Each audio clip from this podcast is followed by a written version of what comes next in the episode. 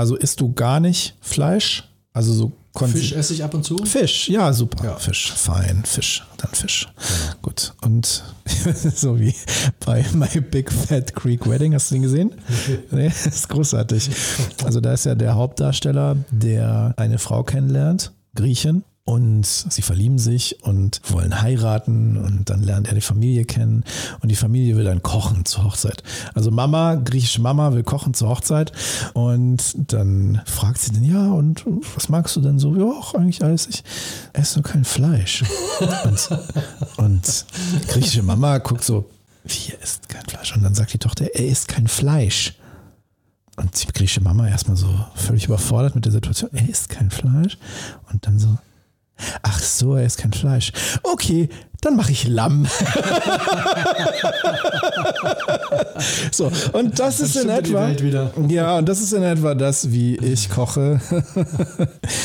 das ist auf jeden Fall das, was passieren kann bei Ausgesprochen Ausgetrunken heute mit Markus Jotzo. Ausgesprochen ausgetrunken. Der Podcast für souveränes Auftreten mit dem Rampen-V. Und das bin ich. Mein Name ist Dr. Thomas Akokulis und ich bin der Rampenfrau und heute zu Gast, wie gesagt, Markus Jotzo. Führen wie ein Löwe. Zu Gast beim Rampenpfau. Und das Motto heute ist Saufen wie ein Kamel. Lustige Runde hier im Rampenpfau Zoo. Da geht einiges und wir trinken Weißwein und lassen es uns richtig gut gehen. und sprechen darüber, worauf es ankommt, wenn man souverän führt. Denn wie wir schon in der ersten Folge festgestellt haben, das ist manchmal gar nicht so einfach. Nicht nur manchmal. Ich persönlich glaube, dass Führen wirklich schwierig ist. Also gerade wenn man damit anfängt, wenn du jetzt vielleicht als Jugendlicher schon Mannschaftsführer warst beim Handball und dann vielleicht im Kleingartenverein Vorstandsvorsitzender warst, dann hast du sicher etliche Situationen schon gehabt, wo du führen durftest. Nur die Menschen, die heute Führungskraft werden, wir lernen es nicht wirklich an der Uni.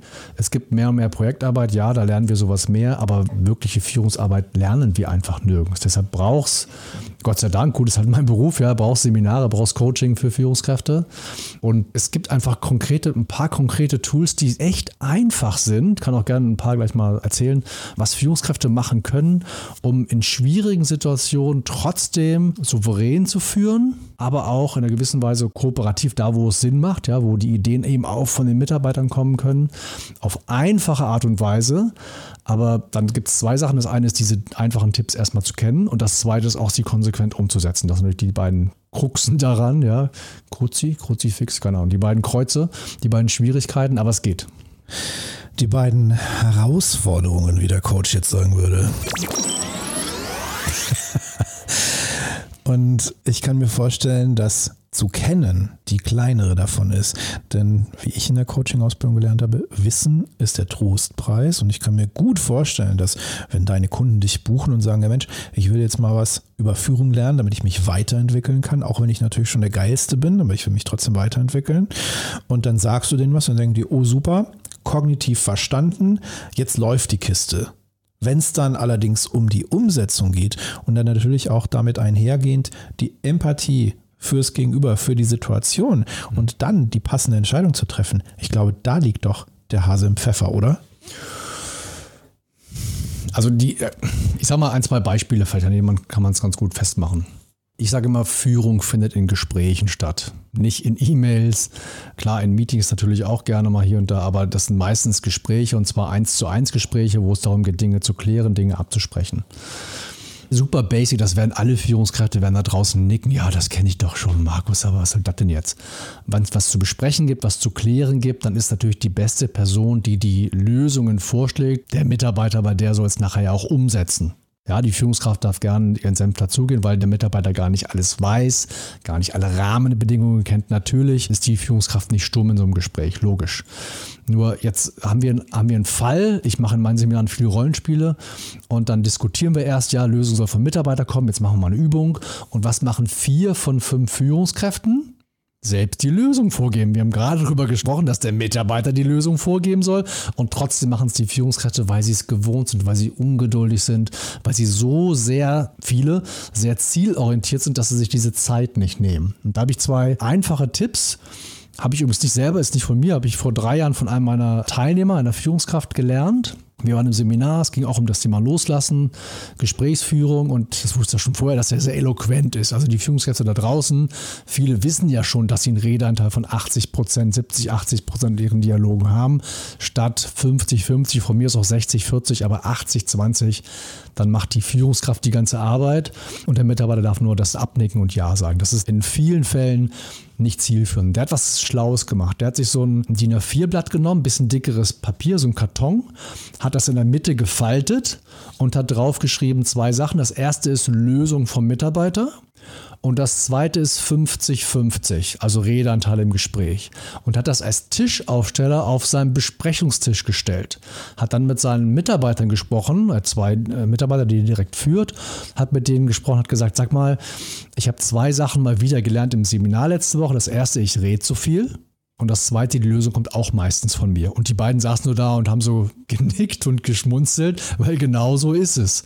Und hat sie dann gefragt, sag mal, wie wäre es denn, wenn ich ein bisschen weniger rede und mehr Lösungen von euch kommen? Und da die beide ehrgeizig waren, haben die gesagt, ja, Gott sei Dank, das wäre das, was wir uns von dir wünschen.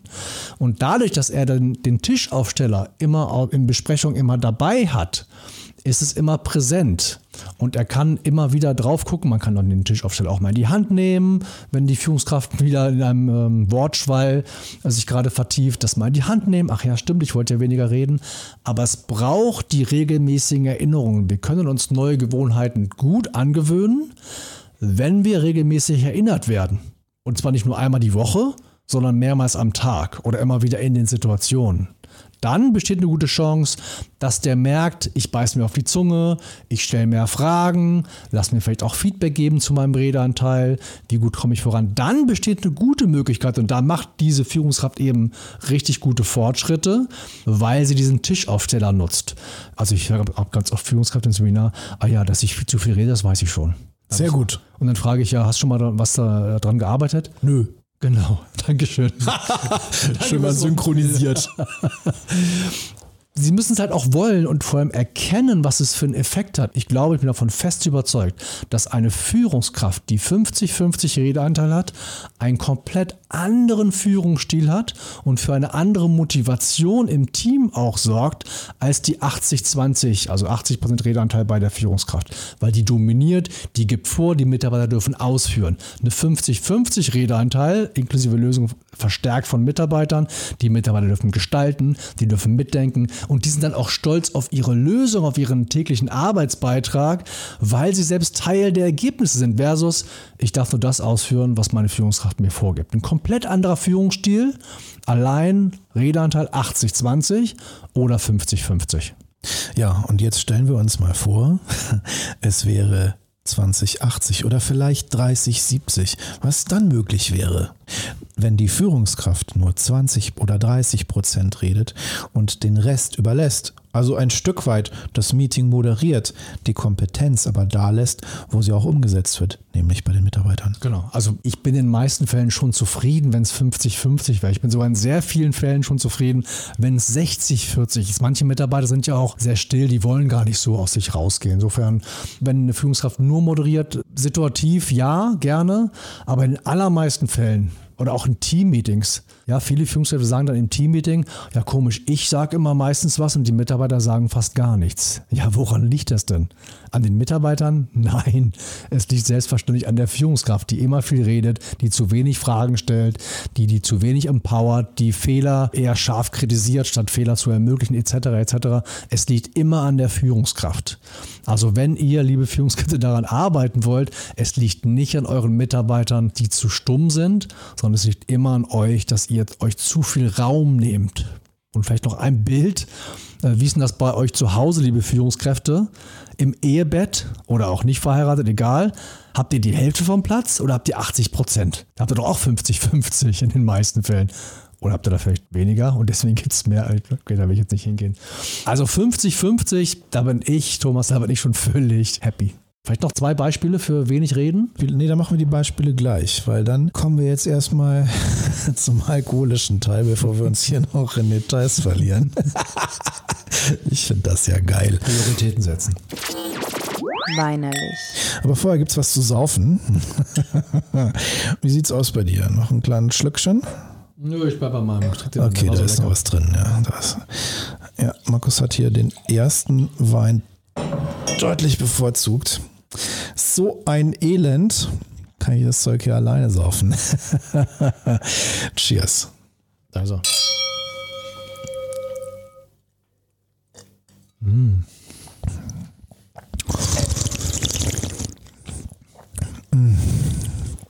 Oh Gott, ja. Das ist ja einer meiner Lieblingsweißweine aus Frankreich. Wir trinken Jean Geller oder Jean Geiler, kannst du dir jetzt aussuchen. Pinot Blanc aus dem Jahr 2019. Ein wunderschöner Weißwein aus dem Elsass. Elsass, du kannst dir vorstellen, wozu das passt. Natürlich Flammkuchen, Zwiebelsuppe, deswegen auch einer meiner Favorites in meinem privaten Weinkeller. Ich trinke ihn super gerne zu Zwiebelsuppe mit Gruyère überbacken. Es ist ein Traum. Wir haben hier einen ganz, ganz tollen Pinot Blanc, der sehr intensiv ist. Also gar nicht so Pinot Blanc, könnte man denken, bisschen leicht, bisschen dünn. Nein, ist er überhaupt nicht. Der ist sehr intensiv, birnig, ein bisschen mandelig, also ganz intensiv, feinfruchtig. Er hat fast schon so eine leichte Buttrigkeit in Richtung eines Chardonnay, ohne jetzt im Mund von der Viskosität so dickflüssig zu sein. Also er hat schon guten Trinkfluss, aber er ist einfach unglaublich intensiv. Also für einen Pinot Blanc definitiv ganz vorne mit dabei. Trotzdem schlanke 13 Volumenprozent, Restzucker von 5,2 Gramm, Säure von 5,0, sehr ausgewogen. Schöner Trinkfluss. Ich kann da gut so ein Fläschchen wegmachen und ganz ehrlich, wenn du mir nicht hilfst, dann schaffe ich das wohl auch allein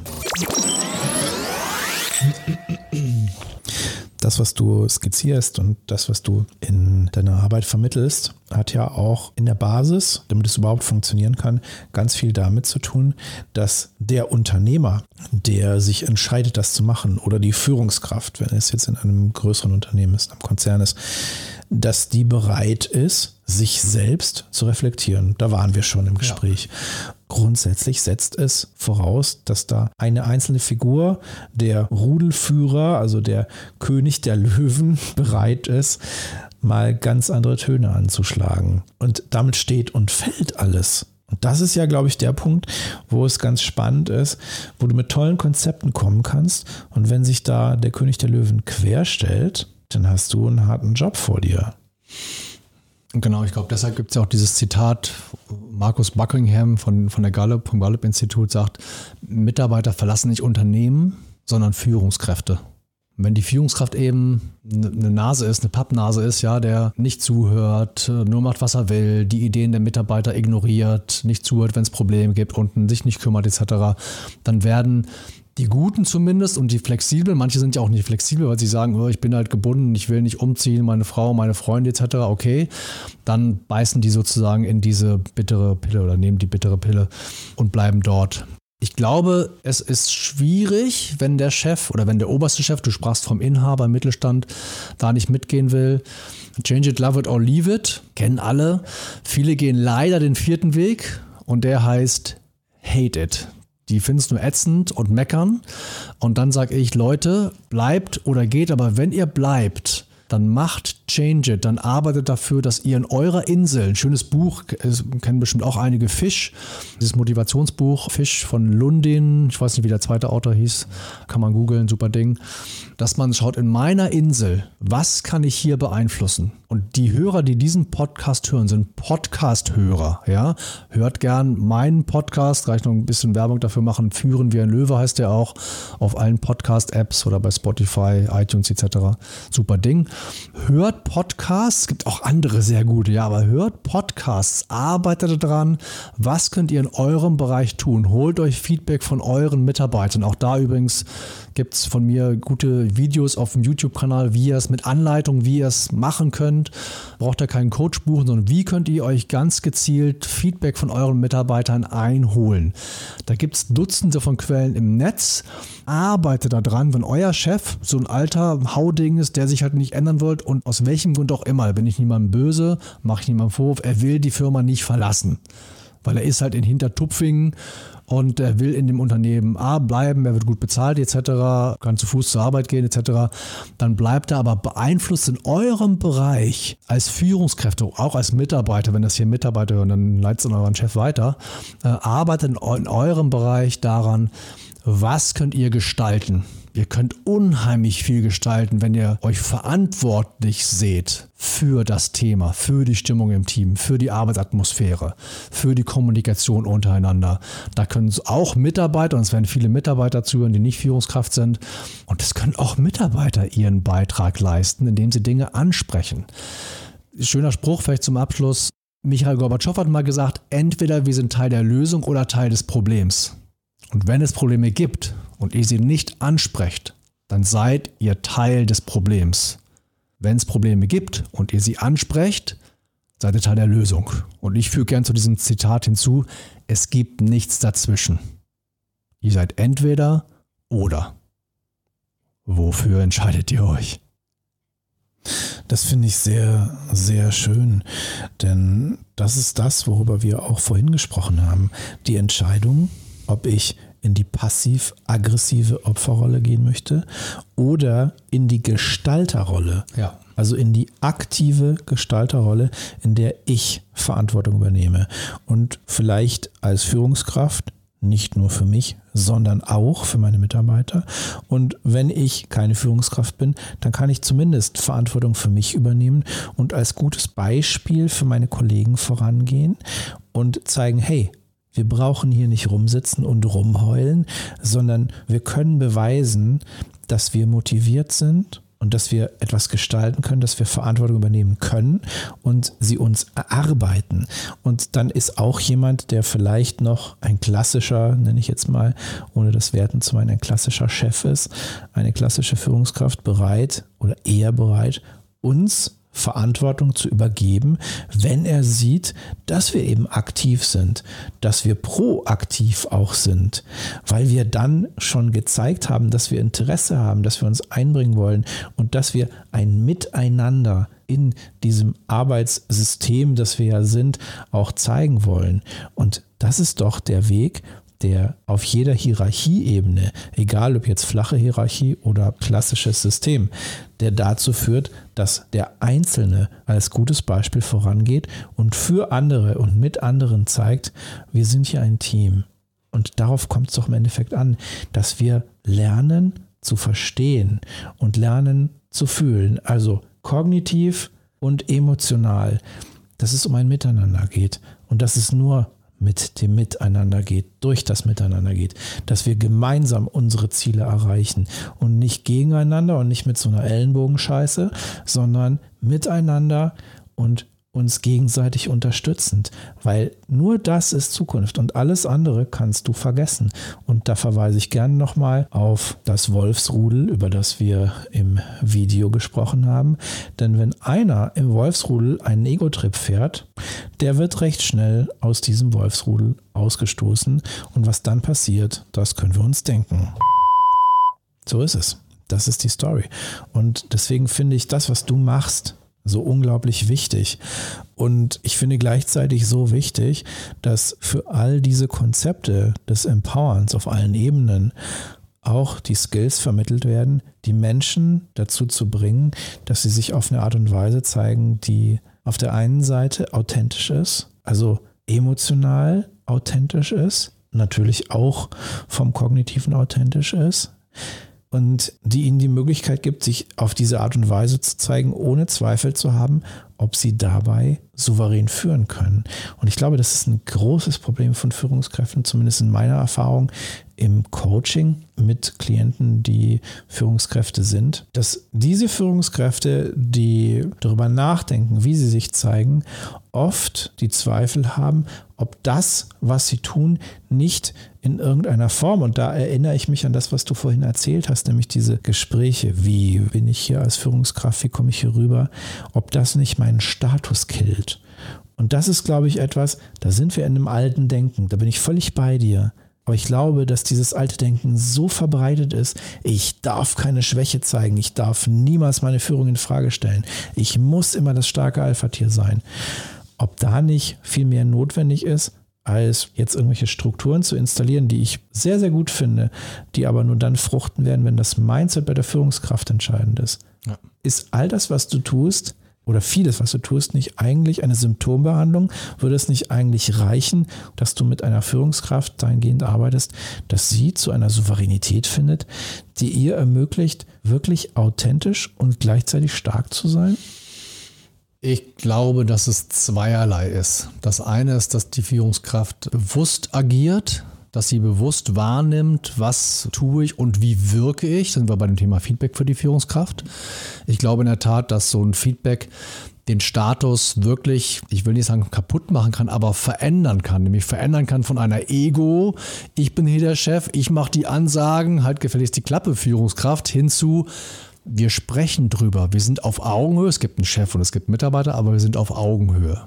Von daher ist die Basis, glaube ich, dass die, Führungs-, dass die Führungskräfte, ihr da draußen, dass ihr euch hinterfragt, nicht jeden Tag mache ich das richtig und unsicher werden, das meine ich nicht, aber sich hinterfragen in regelmäßigen Abständen, was mache ich gut, was kann ich verbessern, was kann ich loslassen, was kann ich fokussieren, da sind wir bei dem Löwen. Und dann aber auch, trotzdem brauchst du ein paar Tools, ich habe ein paar vorgestellt, das sind einfach Tools, ja gut, die muss man halt irgendwann mal gehört haben, und dann kann ich sie aber Stück für Stück anwenden und dann auch besser werden, weil nur die innere Haltung, äh, wenn ich jetzt sage, wenn du bist jetzt anfangen Basketball zu spielen, ich sage dir, was ist die innere Haltung eines Basketballers, dann bist du nicht automatisch ein super Basketballer. Du brauchst trotzdem Training, Tipps vom Trainer, Feedback vom Thema etc. Von daher die Basis ja, das Fundament braucht es, aber es braucht da drauf trotzdem Tipps von Experten, die wissen, wie bestimmte Sachen gehen. Und gleichzeitig das, was du gerade gesagt hast, ist für mich der Ansatz. Wenn ich lernen wollen würde, Basketball zu spielen, dann wäre für mich als NLPler der Ansatz, erstmal Role Models zu finden, die das gut können und von denen zu lernen. Absolut. Und das Mindset zu lernen, also nicht nur technische Abläufe ja, der Wurftechnik, sondern das Mindset des Basketballers zu verstehen und auf Basis des Mindset des Basketballers die Techniken zu lernen, weil sie dann auf eine ganz andere Art und Weise ja. wirken können. Und da sind wir jetzt schon sehr im Coaching mhm. und sehr in tiefen Prozessen drin. Und ich glaube, dass es gleichzeitig sehr wichtig ist für das Verständnis, denn das Mindset ist immer das Fundament. Und das Haus aus Techniken, was du darauf baust, das steht dann stabil, wenn das Mindset stabil installiert wurde. Wohingegen, wenn du nur Techniken installierst und eine Führungskraft, die, ich will jetzt gar nicht sagen narzisstisch ist, aber die vom alten Schlag ist, um das zu zitieren, was du vorhin gesagt hast, die vom alten Schlag ist und eher so klassisch denkt und du dann plötzlich mit Techniken kommst, die sie gar nicht nachvollziehen kann, fühlen kann, weil das Mindset noch nicht stimmt, dann wird das nicht funktionieren. Genau, es wird nicht funktionieren. Ich mache mir allerdings nicht so wahnsinnig viel Sorgen. Wir können natürlich jetzt philosophisch weiter diskutieren, die aber den Podcast hören. Das sind Menschen, die offen sind. Das sind Menschen, die lernen wollen und bei denen, die jetzt zuhören und Führungskraft sind, mache ich mir wenig Sorgen, dass ihr nicht euren Entwicklungsweg gehen werdet, weil wer sich solche Podcasts anhört wie diesen oder wie meinen oder wie den von anderen guten Führungskräften, da gibt es ganz, ganz viele gute Sachen da draußen, die werden ihren Weg machen und die hören das jetzt ja auch, die anderen hören das ja gar nicht. Und ich glaube, dass die auch immer mehr aufsammeln werden hier und da und innerhalb der Jahre, über die Jahre verteilt, richtig, richtig gute Führungskräfte werden. Nice. Weinsünden. Markus, Markus, was sind deine Weinsünden? Gab es mal irgendwas, was du unter Alkoholeinfluss getan hast, was du hinterher bereut hast? Also ich habe viele verrückte Sachen gemacht, glaube ich, unter Alkoholeinfluss. Bereut Also das Schlimmste, was mir mal passiert ist, es war nachher noch nicht so schlimm. Kinder und Besoffene haben ja einen Schutzengel. Ich habe mal ein bisschen länger gefeiert und bin mit dem Fahrrad nach Hause gefahren und bin eingeschlafen auf dem Fahrrad. Eingeschlafen auf dem Fahrrad? Auf dem Fahrrad. Ich bin dann wieder aufgewacht. Als ich am Boden lag, bin aufgestanden und weitergefahren. Das ist ja geil. Das habe ich noch nie gehört. Also hier werden ja auch im Rahmen dieses Podcasts alkoholische Anekdoten gesammelt und eingeschlafen auf dem Fahrrad. Beim Fahren. Beim Fahren, ja. Ist schon herausragend. Sehr geil. Respekt dafür.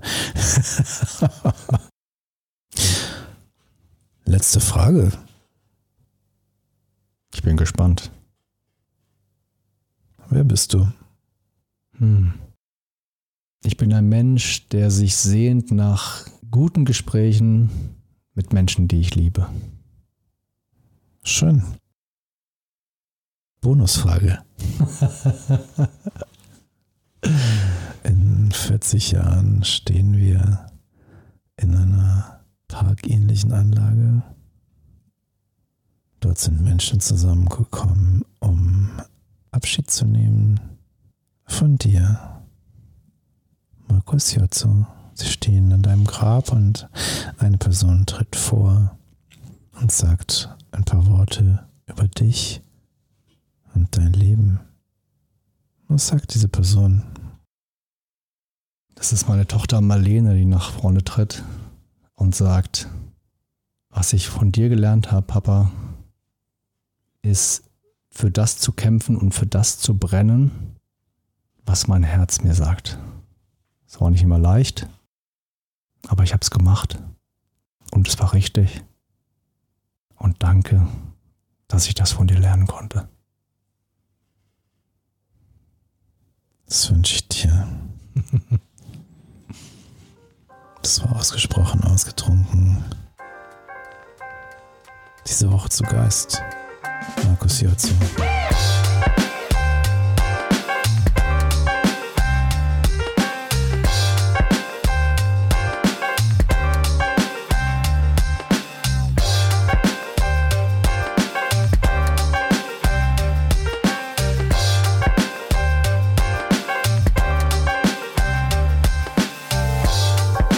Ausgesprochen ausgetrunken diese Woche mit Markus Jotzo. Führen wie ein Löwe. Und zu Gast beim Rampenv Saufen wie ein Kamel. Das haben wir gemacht. Wir haben ordentlich getrunken und vor allem gesprochen über das, was Markus macht, nämlich Menschen beizubringen, eine Führungskraft zu sein für die Zukunft. Und wenn du mehr darüber erfahren möchtest, was er macht und wie er das macht, schau jetzt in die Show Notes. Da findest du Links zu seiner Website, seinem Social Media und seinem Podcast. Führen wir ein Löwe. Großartiges Teil.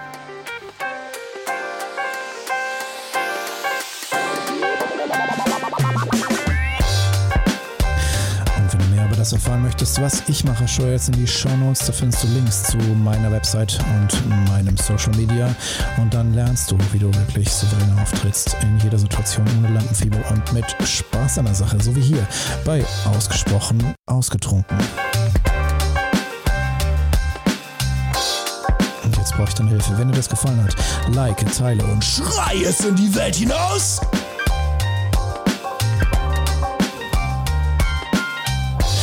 dir das richtig gut gefallen hat. Richtig, also richtig gut. Dann sag deiner Mutter Bescheid. Und jetzt gibst du noch eins zu tun. Groß daheim.